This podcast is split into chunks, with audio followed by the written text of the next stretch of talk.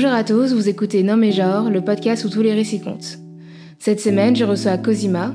Avec elle, nous allons parler de nos Erasmus à Madrid et au Mexique. Vous pourrez y retrouver des petits conseils, les démarches administratives ainsi que les points positifs et négatifs de chaque ville. Bonne écoute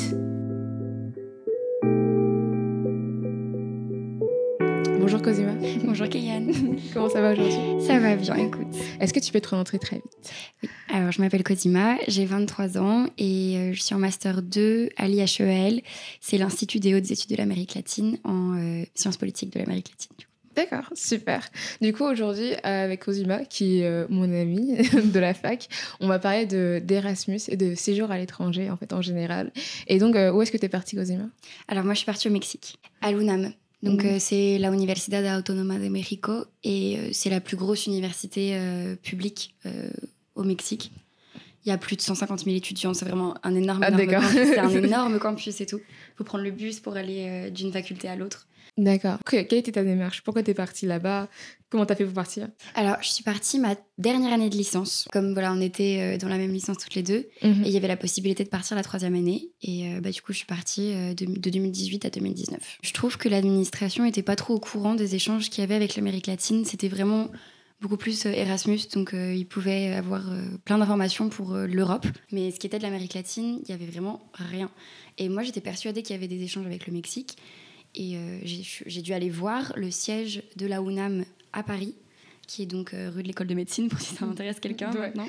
En gros, ils m'ont dit que si, bien sûr, il y avait des conventions entre euh, Paris 4 euh, et la UNAM à travers d'une organisation, alors je me rappelle plus comment ça s'appelle, le CGI ou quelque chose comme ça, mais il faudrait que je retrouve le nom exactement.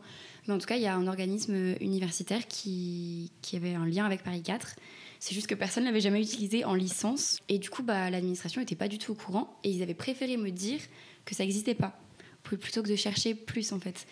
Donc euh, voilà. L'administration de Paris 4, euh, on la connaît. Vraiment. coup, voilà, moi si j'ai un conseil surtout c'est si vous pensez qu'il y a une possibilité et qu'on vous dit non, c'est pas possible, ça n'existe pas, enfin continuez à chercher parce qu'honnêtement, moi on m'a vraiment recalé plein de fois, on m'a dit non non mais on n'a pas de convention, ça n'existe pas et tout. C'est moi qui ai dû aller chercher toute seule, je l'ai trouvé, je leur ai sorti, je leur ai donné et ils ont, ils ont été obligés de me laisser partir puisque bah, elle existait quoi. Donc du coup voilà. D'accord. Ça aurait été cool de savoir aussi. J'aurais aimé ça autre part qu'à Madrid. Du coup, moi aussi, je suis partie en Erasmus. Moi, j'ai fait un Erasmus euh, très, euh, très basique. J'ai rempli les, les papiers de, bah, avec l'UFR, donc mon UFR d'espagnol du coup. Moi j'ai fait une mm. bilicence euh, lettres et espagnol et en fait il fallait que je choisisse entre bah, l'UFR d'espagnol et l'UFR de lettres et je pensais avoir plus de chances de partir avec l'UFR d'espagnol que l'UFR des lettres vu qu'il y a énormément, il y a beaucoup plus de personnes en lettres qu'en espagnol. Que moi j'ai choisi euh, quelques universités euh, en Espagne, donc j'ai choisi toutes les universités à, à Madrid, donc l'Autonoma, Juan Carlos III et du coup celle où je suis partie, la Complutense. Donc j'ai fait un semestre. À la base, je vais faire une année, mais euh, j'avais d'autres euh, choses de prévues à la, au second semestre. Donc j'ai fait un semestre euh, en Espagne, donc de septembre à janvier 2018-2019 du coup. Au niveau de l'administratif, ça s'est assez bien passé. Ça a été assez rapide. j'ai rempli les dossiers en décembre et j'ai eu ma réponse en début février. Donc je savais que j'allais partir. De toute façon, j'étais assez convaincue que j'allais partir, vu que j'avais d'assez bons résultats. Je pense que quand même, genre au niveau Erasmus, pour la fac, c'est facile parce qu'ils savent, enfin, il y a des, des, procédures qui sont déjà toutes faites. Donc voilà, il faut les suivre et tout. Mais pour partir euh, vraiment plus, enfin, plus loin ou dans des trucs qu'ils connaissaient pas, franchement, moi j'ai attendu des mois pour avoir la réponse. J'ai eu et du coup, je me suis inscrite aussi pour partir en Espagne au cas où oui. j'avais pas le Mexique. Parce que le Mexique, j'ai eu la réponse en juin. Oui. Donc euh, c'était vraiment pour partir euh, en août là-bas. Donc c'était vraiment compliqué. Au dernier moment. Au dernier moment. Mais voilà, mais franchement, ça en vaut la peine. Et il faut aussi prendre en, à l'avance, je dirais et avoir des bons résultats quand même. Parce que plus tu as de bons résultats, plus tu as tes choix. Euh, oui, qui sont tes premiers choix et tout, qui sont ouverts. voilà. Après, moi, j'ai eu mes premiers choix aussi. Et donc, euh, aussi. ça a été. Donc, voilà. et pourquoi tu as choisi de partir au Mexique? Alors, moi, c'était vraiment parce que, franchement, c'était une histoire d'amour. Parce que j'étais voilà, avec euh, mon copain et j'avais trop envie de le retrouver. Et puis, j'étais bien là-bas parce que j'avais passé beaucoup de temps entre 2015 et 2018. J'étais super heureuse là-bas et tout, et je, voulais vraiment vivre, enfin, voir si ça me plaisait assez pour y vivre en fait. Parce que j'y étais allée que en vacances. Donc, du coup, mm. je voulais voir comment c'était la vie là-bas. Et du coup, voilà, c'est pour ça que je suis partie. D'accord. Et j'étais très, très, très contente. Franchement, je regrette pas une seule seconde euh, d'être partie, vraiment. Yes. Quoi, moi je suis partie Hmm, Bonne question, c'est ça le truc. non, je suis partie parce que ça faisait super longtemps que bah, j'avais dans mes plans de faire un Erasmus, en fait. Vu que.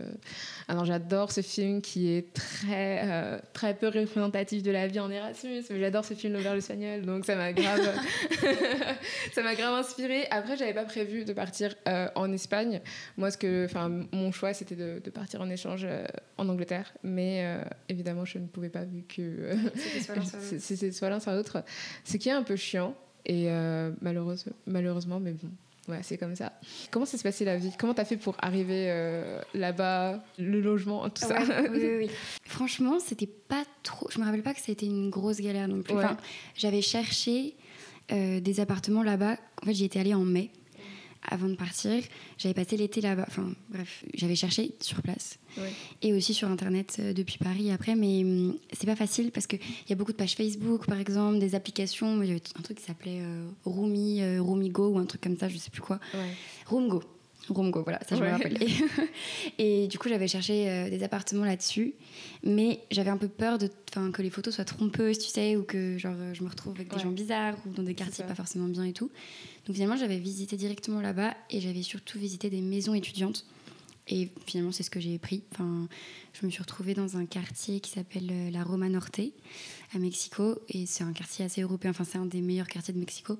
Et euh, c'était très agréable d'y vivre. Et puis en plus, bah, là-bas, le pouvoir d'achat est quand même. euh, Enfin, en tant qu'Européen, c'est assez incroyable ce que tu peux avoir comme maison pour euh, 290 euros par mois, 300 euros par mois. Ouais. Donc c'était vraiment très très chouette. Et je me suis retrouvée dans une maison avec 11 personnes. C'était génial. Franchement, je, je conseille fortement de faire ça parce que tu te fais trop d'amis, ouais. tu rencontres plein de gens et tout le monde s'aide dans la Mhm. maison pour. euh, Ouais. donc euh, évidemment. c'est vraiment très très pratique. Franchement, Ouais. je conseille de faire 11 ça. personnes. Ouais, c'était beaucoup. Moi, j'aurais pas pu, mais. Au logement, alors pareil, mais c'est mon père qui était en mode euh, non, il faut qu'on voit en vrai.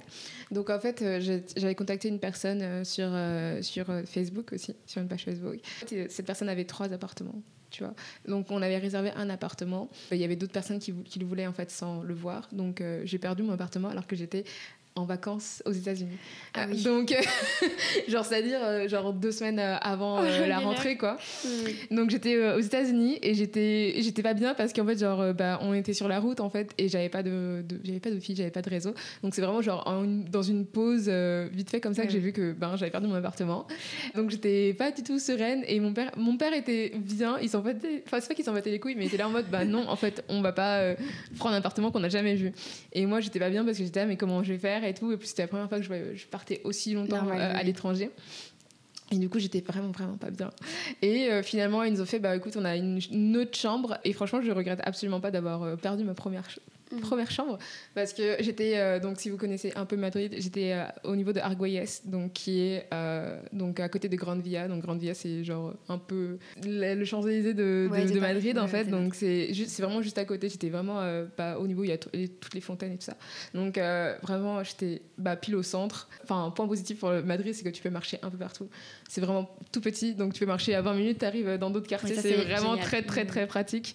Après, moi, je suis pas très colocation, donc c'est pour ça que ça c'est- t'aurais préféré peut-être quelque chose. euh, Ben, toute seule, mon père, il aurait pas voulu que je sois Oui. toute seule euh, dans un pays comme ça. Donc, Mais euh, t'aurais préféré. oui, j'aurais préféré Ouais. être toute seule. Moi, j'aime bien être toute seule, mais voilà. Non, mais je, je peux comprendre. En vrai, moi, je, je trouvais ça rassurant. Enfin, parce que c'est vraiment par rapport à ton caractère, si t'aimes bien. Moi, je sais que j'aime pas. Enfin, j'aime bien me sentir entourée de plein de personnes. Genre, D'accord. j'aime bien avoir ma chambre, mais qu'il y ait plein, plein de monde dans la maison. D'accord. c'est pas du tout mon cas. Donc, du coup, j'étais, Ouais. ça m'allait bien, les 11 personnes. Mais c'est sûr que, franchement, il faut aimer ça, je pense, parce que Ouais. la cohabitation peut être difficile après si. Mm. Voilà. Ouais. On avait qu'on partageait toutes les salles de bain, Ouais. euh, toute la cuisine et tout. Enfin, faut faire des compromis. Oui. Mais bon, bah, c'est agréable aussi, je pense. Et aussi, je pense qu'on peut dire que hum, moi, j'avais des personnes en tout cas qui étaient arrivées vraiment et elles cherchaient sur le tas. Genre, limite, une semaine avant la rentrée, elles étaient arrivées à Mexico et. Bah, j'avais des collègues qui avaient toujours pas trouvé de maison, ils l'avaient trouvé sur le tas, ils étaient là tranquilles, ils avaient dormi dans un hostel avant, genre. euh, Ouais. Enfin, ils étaient vraiment, en mode pas prise de tête. Je pense que c'est possible de faire ça. Mm. Après, c'est, plus risqué, je dirais. Voilà, enfin, Pareil, j'ai des amis aussi qui ont fait ça. Ouais, Euh, mais c'est euh, possible. ouais. En tout cas, si jamais vraiment vous, vous avez l'impression que vous êtes euh, Mm. dans les problèmes Oui. et tout, c'est pas Mm. impossible de trouver quelque Non, chose. c'est pas euh, impossible. Puis généralement, enfin, comme tu me diras aussi au Mexique, enfin, c'est facile de trouver un truc vraiment pas cher Oui. en attendant. Et puis aussi, euh, tu peux, enfin, vous pouvez aller sur les campus. Il y a souvent des Ouais. annonces euh, comme ça, euh, en mode on cherche un coloc et tout. Ouais, Donc c'est Mm. possible. C'est possible de trouver. Franchement, c'est vraiment possible de trouver très très vite. Surtout vous- si vous arrivez genre une semaine ou deux semaines Oui, avant la rentrée. oui, oui. Il y aura évidemment des appartements qui Totalement. seront pas remplis euh, à fond non plus. Mais après, pour s'intégrer, comment t'as fait pour t'intégrer? Mis à part les 11 personnes avec qui Alors. tu Et bah franchement, alors, franch- je pense que c'était grâce à la mentalité des gens là-bas. Ah. Mais honnêtement, bon alors déjà, j'avais la chance de connaître bah, mon ex-copain et sa famille. Donc du coup, j'avais des amis de mon ex-copain que je connaissais bien. Ils m'emmenaient un peu partout et tout. Et après, quand j'étais à la fac, les gens venaient me voir hyper naturellement. Enfin, j'ai vraiment des filles et des garçons qui sont venus me voir en me demandant Ah, tu viens d'où Euh, Tes nouvelles Euh, Qu'est-ce que tu fais Euh, Enfin, pourquoi t'es Ouais. venu Et ils m'invitaient tout de suite à des fêtes où ils disaient Bah, attends, passe, passe ton WhatsApp, comme ça, euh, on s'organise quelque chose, on t'emmène Ouais. visiter ci, ça. Franchement, des amours, j'ai rien eu à faire. Et j'ai pas eu. Enfin, Ouais. parce que de base, je, je me considère pas timide, mais c'est vrai que si on vient vers moi, je vais être très très sociable, Mm, mais j'aurais un peu plus de mal à aller Oui, tout de suite vers les gens. je comprends. Donc du coup, bah, c'était vraiment génial parce que Ouais. ils étaient tous très gentils, quoi. Donc euh, ça, ça a aidé beaucoup. Et après aussi, euh, les associations étudiantes pour les étrangers, il y avait un truc qui s'appelle II Puma. Et en gros, le- les Pumas, c'était l'équipe de football euh, de la fac, qui est- c'est vraiment un truc important là-bas. Et euh, du coup, euh, c'était plein de jeunes euh, de la fac qui Mm. organisaient des trucs pour les étrangers et qui faisaient des fêtes, des Oui. visites de musées, des trucs et tout. Et du Ouais. coup, je me suis mise là-dedans aussi et ça a trop aidé. Et Ouais. c'est comme ça que j'ai rencontré Joyce aussi. Donc, Ah, d'accord. voilà, ah, voilà. super. Bah, écoute, pareil. Moi aussi, de mon côté, ben, je crois que c'était. C'était quand C'était la première ou deuxième soirée. On a été euh, donc ce- dans ce magnifique lieu qui s'appelle Cien Montaditos. donc Cien Montaditos, c'est en Espagne euh, ou au Portugal aussi. Cien Montaditos, c'est un endroit où, euh, enfin, c'est un restaurant où vous commandez en fait des petits montaditos. Donc c'est des petits pains, des petits sandwichs Mhm. et des petits trucs. En fait, c'est des petites tapas que vous commandez et ça coûte genre même pas euh, 2 euros, 2-3 euros. Oh là là. Le mercredi et dimanche, c'est 1 euro. voilà. Et genre, je crois que c'est le truc qui me manque le plus euh, là-bas. Donc, on s'est retrouvés là-bas. Et, euh, et ouais, enfin, j'ai rencontré énormément de personnes. Après, bon, évidemment, tu cliques avec plus d'autres personnes comme ça, tu Oui, vois. normal. Mais euh, il y avait des soirées, il y avait beaucoup de. Enfin, tous les mercredis ou jeudis, il y avait des soirées. Pour les Erasmus, où tu peux rencontrer bah, des Erasmus. J'ai rencontré beaucoup, beaucoup, beaucoup de Français. Euh, mais Ils sont voilà. partout. Oui, On est partout les oui, c'est ça le truc. Genre, t'es là, oh non, encore un français. mais- Alors que toi aussi, t'es française, mais bon, voilà. Et j'ai rencontré du coup mon meilleur ami comme ça, en soirée Erasmus, vraiment euh, par hasard. Mais franchement, les soirées Erasmus, surtout si vous habitez toute seule, Faut y aller, oui, il franchement. faut, y- faut y aller même. Juste, en fait, si vous allez une soirée, vous pourrez rencontrer des gens avec qui vous pourrez traîner genre, Totalement. tout le reste de Euh, en fait. dehors de, de soirées ou comme Ouais. ça, mais franchement, c'est important parce que, moi, pour donner un autre exemple, ma... alors je trouve aussi, c'est peut-être parce que c'est le sud, tu vois, genre l'Espagne, Ouais. euh, Amérique latine, tout. Les gens, ils sont super euh, sociables, ouverts, machin. Je sais que ma cousine, elle est partie en Irlande et elle a eu beaucoup plus de mal, genre. euh, Ah ouais, mais ça, c'est les. Royaumes-Unis aussi, ils sont un peu. Ouais, et elle disait que bah, hum, les gens de même, ils venaient pas trop lui parler, tu vois, un truc comme ça. Mais aussi, une erreur qu'elle a faite, je pense, elle est jamais allée aux soirées Erasmus, ou trucs comme ça. Ouais. Elle habitait un peu loin parce qu'elle était un peu excentrée. Et du coup, euh, c- 'fin, elle osait pas. euh, 'fin, ça coûtait trop cher pour elle d'aller toujours euh, à Dublin. Elle était vraiment en banlieue. Et du coup, bah, elle a pas rencontré beaucoup de monde, quoi. Elle Mm. est beaucoup restée chez elle et tout. Et elle regrette ça, franchement. Donc, euh, c'est pour ça que je dis, genre, oser y aller, genre, Oui, faut, sortir, oui. euh, faut se pousser à Ouais. faire les choses parce que sinon. Donc, euh, allez-y. Enfin, so- sortez. Au pire, vous rentrez chez vous une heure après. C'est pas grave, tu vois. Mhm. Et euh, au mieux, vous, vous rencontrez des mondes. Donc, Oui, euh, vraiment, voilà. vraiment. Donc, en plus, vous êtes là pour sortir. Mais oui, On n'en parle pas assez, mais Ouais. vous êtes là pour sortir. clairement. Enfin, je euh, C'est juste une expérience, franchement. Enfin, après, je dirais pas que les cons, on s'en fout, parce que moi, on m'a- on m'a fait trimer comme un malade, mais. mais... ouais, moi aussi, j'ai beaucoup, beaucoup travaillé. Ça faudra qu'on en parle aussi. Et du coup, bah, parlons, bah, c'était comment la, la fac là-bas Enfin, Alors, c'était c'était énorme. Vraiment, c'était une fac gigantesque. Ouais. Euh, donc voilà, comme je disais tout à l'heure, il y avait des bus pour aller d'un département à l'autre, donc euh, de la faculté de lettres à la faculté de médecine. Enfin, il y avait tout, tout, tout sur le campus. Ouais. C'était un campus énorme. Et euh, moi, du coup, j'étais dans la faculté de lettres et philosophie. Et du coup, il y avait langue, histoire et tout là-dedans. C'était super spécial parce qu'en gros, tu as des petits euh, puestos de, de comida, genre enfin pour manger tout Ouais. le long, genre de la, de Ah la ouais faculté. Et tu peux acheter des t-shirts, des petits bracelets, des vêtements, des sacs, enfin genre tout et n'importe quoi vraiment. Il y avait euh, un, un amphithéâtre qui avait été pris depuis les années 80 ou 90, je sais plus, qui s'appelait l'amphithéâtre Che Guevara. Genre, euh, c'était pris par des, par des communistes anarchistes genre, de la fac et ils en avaient fait un truc, une espèce de restaurant végétarien. Enfin bon, c'était assez marrant enfin, genre, comme ambiance. Rien à voir avec euh, la Sorbonne, genre euh, vraiment. Et c'était super agréable. Tout le monde était super gentil. Les professeurs étaient extrêmement intéressants. Enfin, moi, je dis à tout le monde que je rencontre que franchement, le... enfin, au niveau éducation, Mm. je n'ai jamais eu d'aussi bons professeurs qu'au Mexique. C'était impressionnant à quel point ils étaient intéressants. Euh, J'avais hâte d'aller en cours. Enfin, j'ai l'impression d'avoir appris mille choses que j'étais pas du tout là à taper sur mon ordinateur tout ce qu'il fallait dire et tout. C'était absolument pas ça. Enfin, personne prenait de notes ou presque. C'était vraiment une discussion avec le professeur sur des thèmes euh, Mhm. de la classe, quoi. Ouais. Et après, quand tu étais chez toi, par contre, tu avais beaucoup de travail personnel à réaliser. Mais en fait, c'était toi-même qui engendrait de la connaissance. Enfin, Oui. Je sais pas comment expliquer ça, mais on avait eu une discussion très intéressante en cours. Et après, tu devais appliquer euh, à travers des essais, des petites dissertes, des trucs comme ça. Donc, c'était beaucoup de travail, mais c'était super intéressant. Moi, j'ai l'impression Oui. d'avoir appris des choses. Et ce que j'ai appris Ouais. là-bas, je m'en souviens. Contrairement à plein de choses que j'ai fait en France, qui étaient vraiment, du, je trouve, beaucoup de par cœur, beaucoup de... Enfin, voilà. C'était très, très chouette. Waouh. Pareil. Bah, j'avais eu un cours euh, comme ça, mais j'avoue que je suis pas restée parce que c'était un cours de littérature et j'étais là, ok, guys, en plus, en soi, le cours pourrait potentiellement être super intéressant parce que c'était un cours sur, euh, sur euh, le féminisme et tout ça, enfin les, les femmes dans la, dans la littérature, mais c'était très débat et tout. Ouais. Et concrètement, euh, j'avais peur de pas valider mon année, donc j'ai changé de, de cours de littérature pour un cours qui n'était pas si ouf que ça finalement. J'aurais aimé ne pas subir la pression de ma coordinatrice dont on va taire le nom, mais mais bon voilà. si vous êtes venu faire d'espagnol à la Sorbonne, vous savez qui c'est. Oh oui, On moi aussi, je sais qui c'est. Bref. Euh, J'aurais aimé ne pas subir sa pression et prendre des cours beaucoup plus faciles parce qu'en fait, euh, donc, euh, en Espagne, je sais pas si c'est la même chose aussi au, au Mexique, Ouais. mais les licences se font sur 4 ans comme un bachelor aux États-Unis. Et donc ça se fait sur 4 ans. Et donc en fait, ma, ma prof m'avait m'avait dit, bah, prenez des cours de 3 ou 4e année. Ce qui est énorme, surtout quand vous faites... bah, moi, je faisais de la littérature. Euh, de la littérature de 4e année, alors que tu ne parles pas super bien espagnol, c'est lourd en C'est fait. niveau master en Ouais, fait. voilà, Euh, donc c'est c'est très lourd. Et euh, du coup, j'aurais préféré ne pas prendre... euh, ben, j'aurais préféré prendre des, des cours de première ou deuxième année et ça aurait été beaucoup plus facile pour valider et j'aurais pas eu autant de, de problèmes ensuite en revenant en Mhm. Espagne parce euh, en France parce qu'évidemment si vous ne le savez pas ils euh, baissent les notes euh, en France quand vous rentrez euh, Sinon, c'est pas drôle. oui évidemment donc euh, quand vous rentrez en France les, les, les profs euh, pas toutes les facs hein, mais baissent le- les notes euh, que vous avez reçues en France pour euh, je ne sais pas égaliser avec les autres personnes qui sont restées en France Parce qu'ils mais- considèrent que c'est impossible d'avoir un 18 ou un 19 en France, alors que euh, en Espagne ou en Amérique latine, ils vont donner des 10 sur 10 ou des 9 sur 10 plus facilement. ouais. Je trouve absolument ridicule. C'est juste qu'on a un système élitiste en France. Ouais. C'est vraiment trop bête.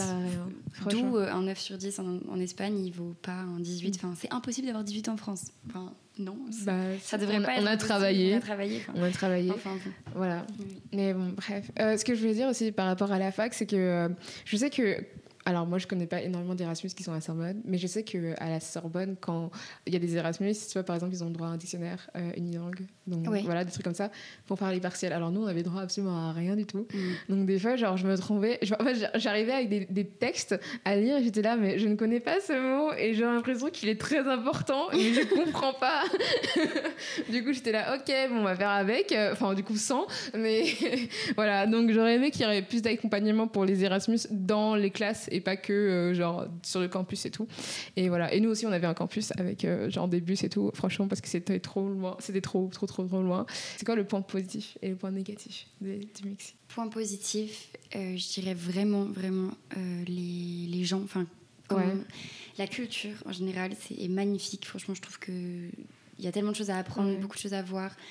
Les, pour voyager, c'est génial. Enfin, en tout cas, dire, en tant que, je parle en tant qu'européenne aussi Mhm. parce que, voilà, le, comme je disais tout à l'heure, le pouvoir d'achat est, est vraiment déculpé quand tu es là-bas. Et tu peux voyager un peu partout pour pas très cher. Genre, tu peux visiter plein de choses.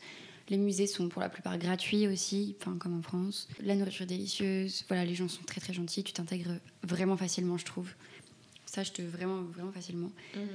Et l'éducation est géniale. Moi, j'ai trouvé ça incroyable. Franchement, le niveau qu'ils avaient là-bas et c'était des cours exigeants, mais que du coup, les gens, enfin les professeurs, ils disaient non, mais tu peux le faire. Genre quand je disais non, mais j'ai peur de pas avoir le niveau, de pas Mhm. réussir, ils disaient non, tu peux. Enfin, tu vas réussir. Et ils te poussent, je trouve, à. Enfin, c'est une mentalité qui est complètement différente de celle de la France. Et du coup, je suis restée dans des cours qui me paraissaient durs. Et finalement, j'ai adoré. Et oui, c'était challenging, genre, Ouais. voilà. Mais ça en valait la peine parce que j'ai appris plein de choses. Et je trouve que les professeurs te poussent beaucoup. Et je trouve ça Mhm. génial. Point négatif, malheureusement, bah, je dirais euh, pff, le machisme. euh, Ouais. qu'en tant que femme, alors j'ai pas eu à subir euh, plus de désagréments qu'en France, honnêtement. Après, ça se ressent parce que, bah, par exemple, si vous voulez, vous êtes dans le bus, il va y avoir euh, des, des petites télés avec les visages des femmes qui ont disparu, qui passent constamment, Ouais. avec euh, leur âge, leur taille, euh, des caractéristiques physiques. Genre, euh, est-ce que vous l'avez vue Enfin, là où elle a été, là où elle a disparu, depuis combien de temps elle a disparu Et c'est constamment. Et c'est photos d'hommes et de femmes, mais bon, la plupart c'est des femmes. Il y a une séparation wagon homme, wagon femme Ah. dans chaque transport public. Tellement il y a de problèmes de d'harcèlement sexuel. Enfin, tellement il y avait de problèmes d'harcèlement sexuel. Ouais. Il y a un wagon spécial pour les enfants et les femmes et les personnes très âgées et un wagon pour les hommes. Alors ça, c'est avantages parce que du coup, quand tu rentres dans le wagon femme, bah, t'es vraiment que avec des femmes et des enfants et c'est triste à dire, mais en tant que femme, tu te sens très rassurée. Ouais. Enfin, t'es là autour de toi, il y a que des femmes. Les hommes, ils n'ont pas le droit de rentrer dans le wagon. Mhm. De temps en temps, il y en a un qui rentre, mais il se fait un peu lyncher, tu vois. Enfin, genre en mode, bon, bah, s'il vous plaît, c'est pas pour les hommes ici, vous devez sortir et tout. Voilà. On- Mais c'est vraiment nécessaire, je pense, parce qu'honnêtement, il y a trop. C'est une ville monstre. Mexico City, c'est énorme. Il y a Ouais. 22 millions d'habitants. Et euh, c'est enfin, c'est c'est gigantesque. Il y a, les transports sont blindés, blindés, blindés de monde. Mais vraiment, rien à voir avec Paris. Moi, quand, là, quand je reviens à Paris, pour l'heure de pointe, ça me paraît pff, rien du tout. Là-bas, c'est tu. Parfois, les gens, il y a tellement de gens, tu sors à une station qui n'est pas la tienne parce que tu es poussé vers, euh, le, enfin, vers la station. Genre, euh, ou parfois, tu veux pas rentrer quelque part, mais tu es tiré. Enfin, tu peux pas sortir du métro, des trucs comme ça. Genre, c'est super compliqué. Ah, Et c'est un peu anxiogène, franchement, au début. J'étais très mal au début, et après, je, je me suis calmée, je m'y suis faite, et ça allait. Mais c'est pour ça que je, voilà, je dirais, il y a beaucoup, beaucoup de monde. Ouais. C'est très. Ça grouille de monde, genre vraiment, tout le temps. Mais c'est agréable aussi, d'un certain point de vue. Et voilà, je dirais les transports et le fait qu'il y a plein d'endroits où t'es pas en sécurité. Où tu sais qu'il y a des quartiers, tu peux pas y aller, vraiment. C'est impossible d'y aller.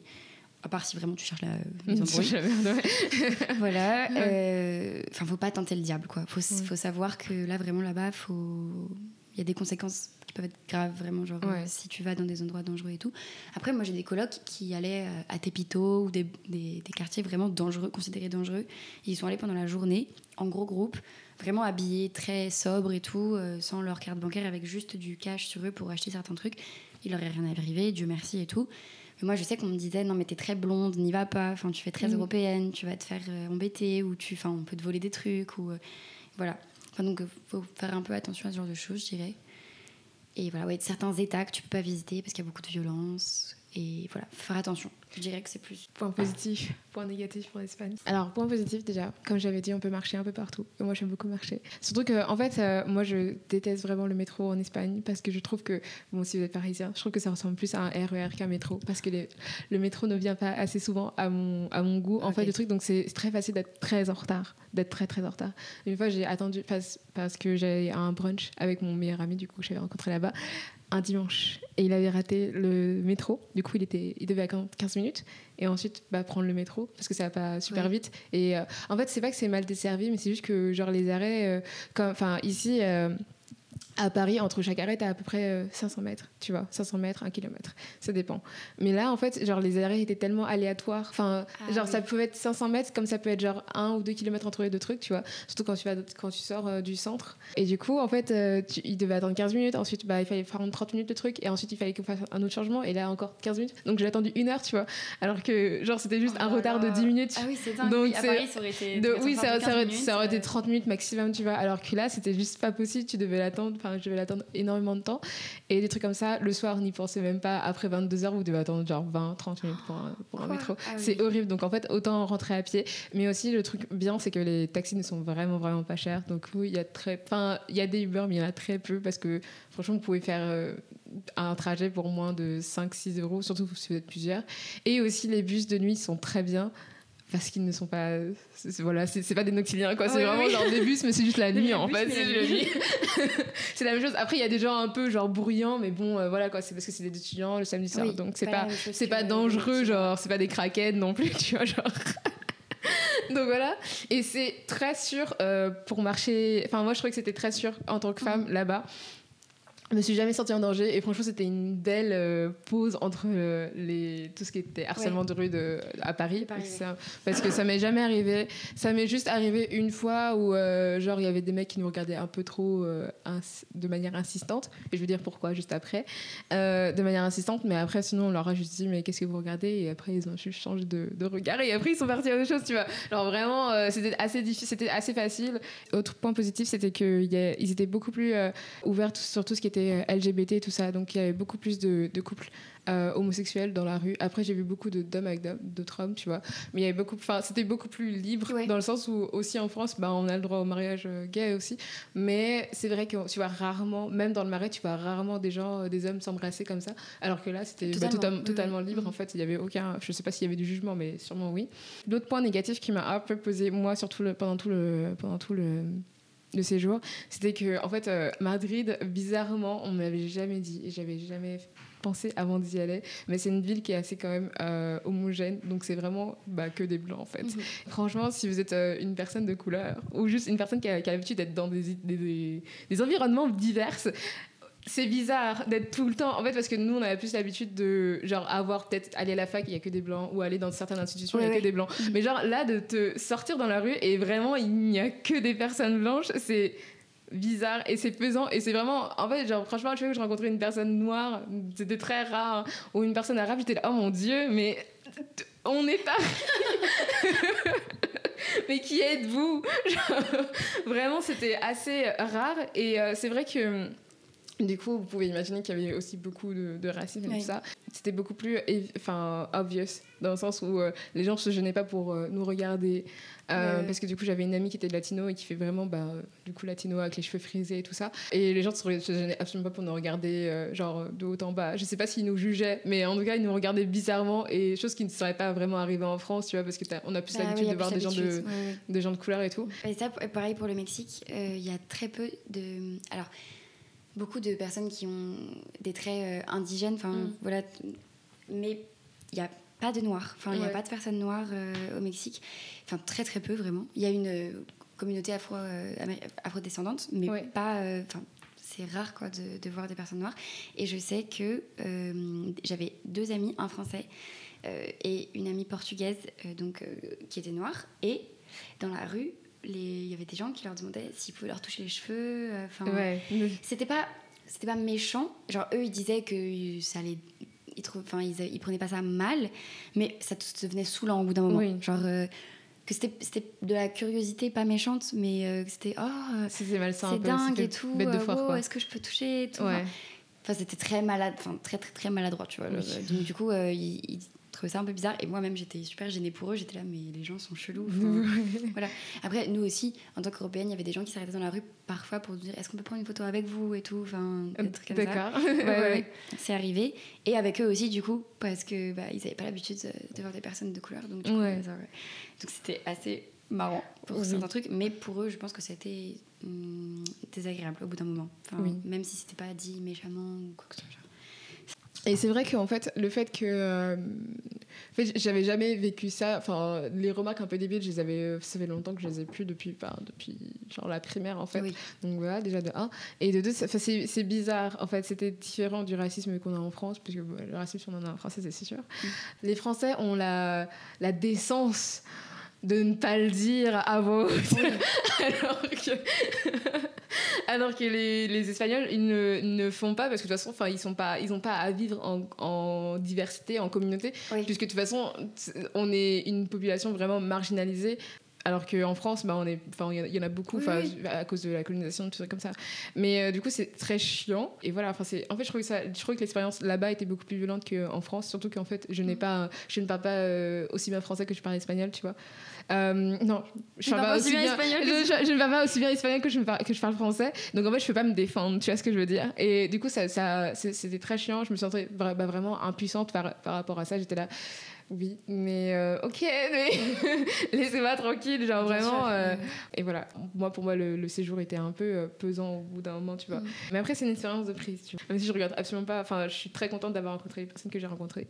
Après est-ce que j'irai vivre en, en Espagne? Euh, Peut-être pas, peut-être pas Madrid. Et toi tu vivrais en, en Mexique? Franchement, oui. Oui, oui, oui. Je vivrai là-bas. Genre, pour revenir à ce qu'on disait tout à l'heure, il y a de l'insécurité là-bas pour les femmes. Personnellement, après, bon, je croise les doigts, je touche ma tête vraiment, Mm. je, je l'ai jamais ressenti. Je l'ai ressenti, c'est-à-dire que je faisais beaucoup plus attention qu'à Paris. Ouais.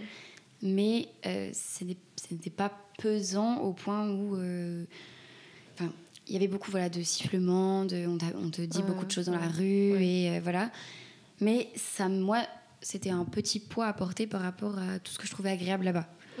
Après, euh, bon, voilà, il y a des trucs bien, bien plus graves aussi. J'étais dans des bons quartiers, euh, j'étais dans des endroits agréables. Enfin, j'ai Ouais. pas, j'ai pas eu à subir, parce qu'à mon avis, énormément de femmes euh, ont à subir là-bas, qui sont très agré- désagréables. Et d'ailleurs, j'ai des amies mexicaines. Quand je leur ai dit, je leur ai dit, mais je trouve que franchement, ça va. Enfin, par rapport à même à Paris, je me fais moins embêter ici qu'à Paris. Ouais. Et elle me disait, non, mais ça, ma chérie, c'est parce que t'es blonde et t'es blanche. Et du coup, t'es bien considérée, entre guillemets, ici. Mm. T'es vraiment genre en mode. Les gens, ils- tout de suite, si t'es blanche, t'es blonde, t'es genre. euh, t'es vu- comme forcément riche. Parce que Mm. là-bas, plus t'es blanc, plus t'es dans la classe sociale élevée, la plupart du temps, 90% des cas. Et du coup, ils, ont, ils osent pas, en fait, être désagréables avec toi parce qu'il y a une vision un peu de. Ah, elle est supérieure. Enfin, entre Mm. guillemets, hein, vraiment, Mm. de ce qu'elle me disait. Je disais, les hommes, ils te voient comme. euh, genre. euh, Ouais. une européenne, donc ils osent pas, tu vois, dire euh, ou être désagréable et tout. Genre, mais avec nous, par contre, avec mes amis, elle, elle, elle subissait vraiment des trucs pas croyables, enfin, vraiment. Et Mm. moi, après, je l'ai su, puisque elle me racontait plein de choses, et puis moi, j'ai vu dans les articles tout ce qui passait à la télé, des trucs comme ça et tout. Et donc, je sais que c'est très violent, Ouais. mais euh, oui, j'y vivrai, franchement, sans, sans hésitation. J'étais extrêmement heureuse là-bas, vraiment. Est-ce que tu aurais un petit conseil à donner à- aux gens qui partent? Alors, surtout de sortir de sa zone de confort. Oui. Ne restez pas chez vous. Genre, pitié, ne restez pas chez vous. S'il y a des choses à faire, euh, allez-y. N'ayez pas peur de vous faire juger, de pas trouver d'amis, d'être seul au début. Parce que vous n'allez pas être seul longtemps. Franchement, tellement d'autres personnes qui sont dans votre cas, qui arrivent, qui connaissent personne. Et c'est tout nouveau pour tout le monde. Donc, tout le monde a envie de se faire des amis, de rencontrer des gens. Et c'est passé à côté de belles expériences, je pense, que de rester chez soi par peur de. Ouais. Enfin, voilà, je connaissais aussi un garçon, un Français, qui est très très souvent resté chez lui. Mm. Et il a pas trop profité, franchement. Enfin, il avait trop envie de rentrer en France. Surtout ouvrir, enfin, genre d'avoir l'esprit ouvert en fait. Ouais. Parce que lui, il était là à tout critiquer. Ah, mais ça, j'aime pas. Et la nourriture, j'aime pas. Et, et ça, euh, ça me saoule. Et trucs comme ça. Je bon, au bout d'un moment, euh, tu vois, faut, faut s'adapter à là où tu es. Je suis désolée. Euh, fait. t'es venu dans une autre culture, un autre pays, bah, tu t'adaptes. Et il y a des choses qui- que tu vas trouver désagréables, mais c'est pas la peine de commencer à faire les- la chochotte, tu vois ce que je veux dire Genre, enfin, c'est bon. Enfin, euh, voilà. Il y a- il faut, il faut s'adapter. Il faut s'ouvrir et tout. Et euh, aussi, un conseil, je sais pas si toi aussi tu donnerais la même chose, mais rester un peu proche, enfin genre se trouver un appart ou quoi dans un truc un peu proche de tout. Parce Mm. que en tout cas, je sais que bon voilà, Mexico c'est énorme et j'avais des amis qui vivaient un peu loin de enfin dans des endroits un peu la banlieue et tout de Mexico et franchement, ça fait super loin et après du coup, tu as la flemme de prendre de faire deux heures de transport pour aller Ouais. partout. Donc euh, forcément, tu restes plus chez toi. Donc euh, à mon conseil, c'est de rester très centré centre, pour ouais. euh, faire plein de choses. Ouais, Voilà. c'est ça. Mm. Bah écoute, euh, où est-ce qu'on peut te retrouver en ligne, Cosima Alors, et bah sur Instagram, Mm. euh, je suis comme It's Cosima. Ok. Et voilà, après Facebook, mais j'utilise très peu Facebook, donc plus Instagram Ok. et TikTok. Et tu, tu veux parler de, de ton association peut-être euh, Oui, alors on a une association à la fac qui s'appelle Aves des Passo. Et euh, c'est une organisation euh, cul- pour promouvoir euh, les liens culturels entre la France et l'Amérique latine. Mhm. Donc voilà, vous pouvez nous retrouver sur Instagram aussi, ça s'appelle Aves des Passo. D'accord. Super. Merci beaucoup, Cosima. Merci à toi. Merci d'avoir écouté ce podcast jusqu'à la fin. Retrouvez l'intégralité de nos podcasts sur toutes les plateformes de streaming. N'hésitez pas à laisser 5 étoiles et un commentaire sur Apple Podcasts, cela nous aiderait énormément. Suivez Genre sur Instagram at genre-du-bas les podcasts et sur Twitter at genre les podcasts tout attaché. À la semaine prochaine.